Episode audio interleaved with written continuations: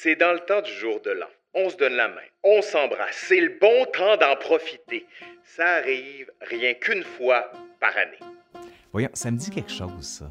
C'est dans le temps du jour de l'an. On se donne la main, on s'embrasse. C'est le bon temps d'en profiter. Ça arrive rien qu'une fois par année. Quand, en 1930, la Bolduc entonnait sa fameuse chanson qui, aujourd'hui, est presque systématiquement utilisée pour signaler le passage à la nouvelle année, entre le 31 décembre et le 1er janvier, on avait depuis longtemps oublié que jusqu'en 1563, on marquait le changement d'année avec Pâques, alors synonyme du retour des travaux des champs. La fête étant mobile, l'année pouvait parfois commencer en mars, d'autres fois en avril. C'est le roi de France, Charles IX, qui, par un édit, détermine qu'à partir de l'année 1564, le 1er janvier marquera une bonne fois pour toutes et de manière régulière le changement d'année.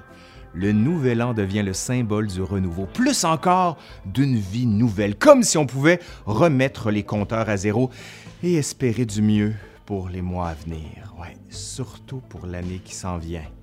Mais en tout cas, on va pas jinxer, comme on dit. Non, on va juste rien dire pour 2021. Cependant, on oublie alors que le mot année ou an vient du latin annus, qui signifie cercle le grand cercle de la vie de ce calendrier agro-liturgique, soit en lien avec le cycle agricole et liturgique, reprend et tourne de nouveau pour sanctionner les mêmes moments d'une année à l'autre. Depuis les débuts de la colonie, les célébrations entourant le jour de l'an impliquent nécessairement des plaisirs, des rencontres et de la musique. En Nouvelle-France, on procède dès les premières lueurs du jour à des coups de canon ou encore à des décharges de fusils, annonçant à tout un chacun le passage symbolique d'une année à l'autre. La coutume se poursuit longtemps encore au 19e siècle, notamment en Gaspésie. Sur l'île d'Orléans ou encore sur la côte du Sud, on élève des bûchers plutôt que de procéder à des décharges de fusils. Si Noël a de puissants référents religieux, le jour de l'an est plus familial et social. On laisse libre cours au plaisir sans pour autant enlever totalement la dévotion religieuse.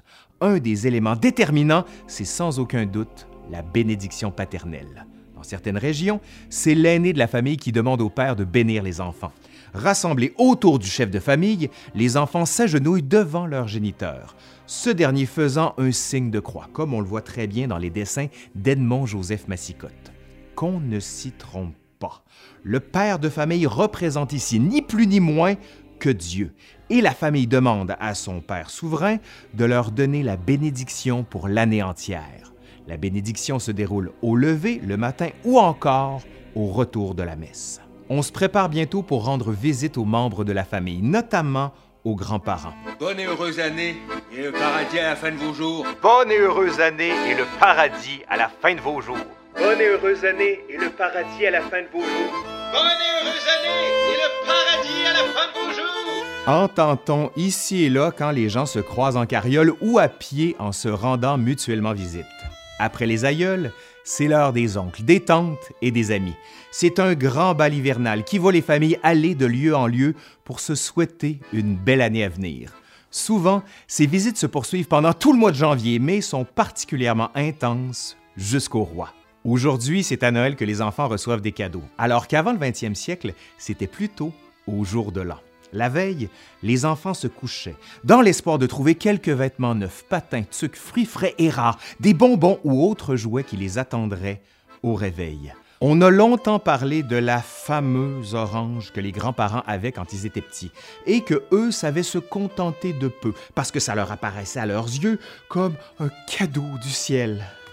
une orange, un cadeau du ciel. Pourquoi pas? Les adultes ont aussi droit à leurs étrennes, souvent des objets qui sont très peu coûteux et qui sont d'abord utiles, comme des tricots ou encore des vêtements. On prend soin de dire aux enfants que c'est le petit Jésus qui est passé pendant la nuit distribuer les étrennes et que donc, naturellement, on devra l'honorer encore plus pour l'année à venir. Bon, peu à peu, cependant, là, on va parler d'un certain Saint Nicolas qui viendrait gâter les enfants. Vous irez voir, j'ai fait une vidéo complète sur Noël à ce propos.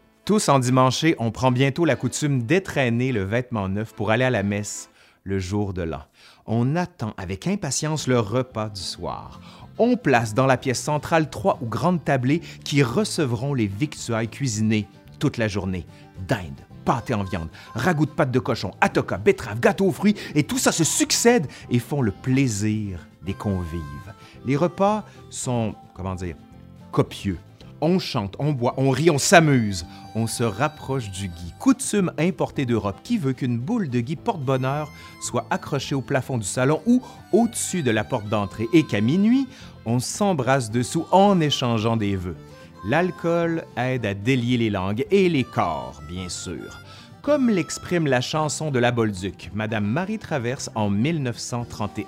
Il y en a qui sentent la pipe et d'autres qui sentent les oignons. J'aime mieux vous le dire tout de suite, la plupart sentent la boisson.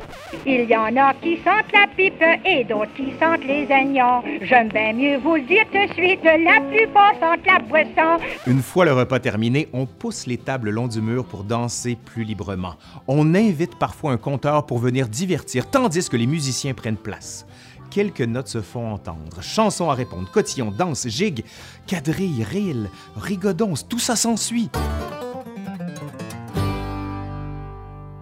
Arrive malheureusement l'heure de quitter. On attelle les chevaux et on se prépare à partir. Des beaux bonsoirs ponctuent les au revoir.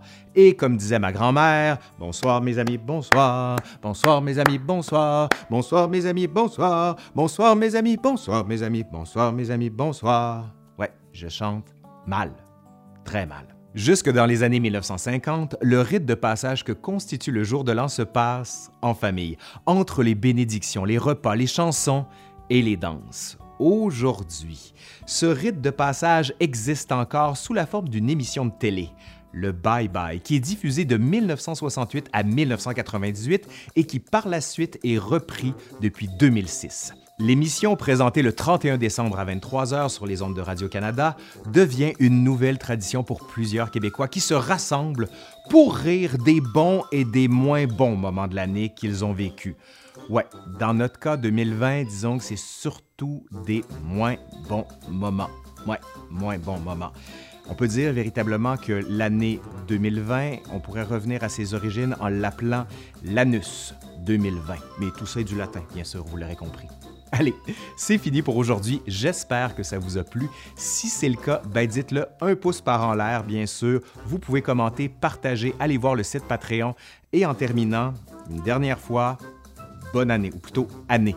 On va juste dire année, parce que bon, on le sait pas. Bref, bye, bye.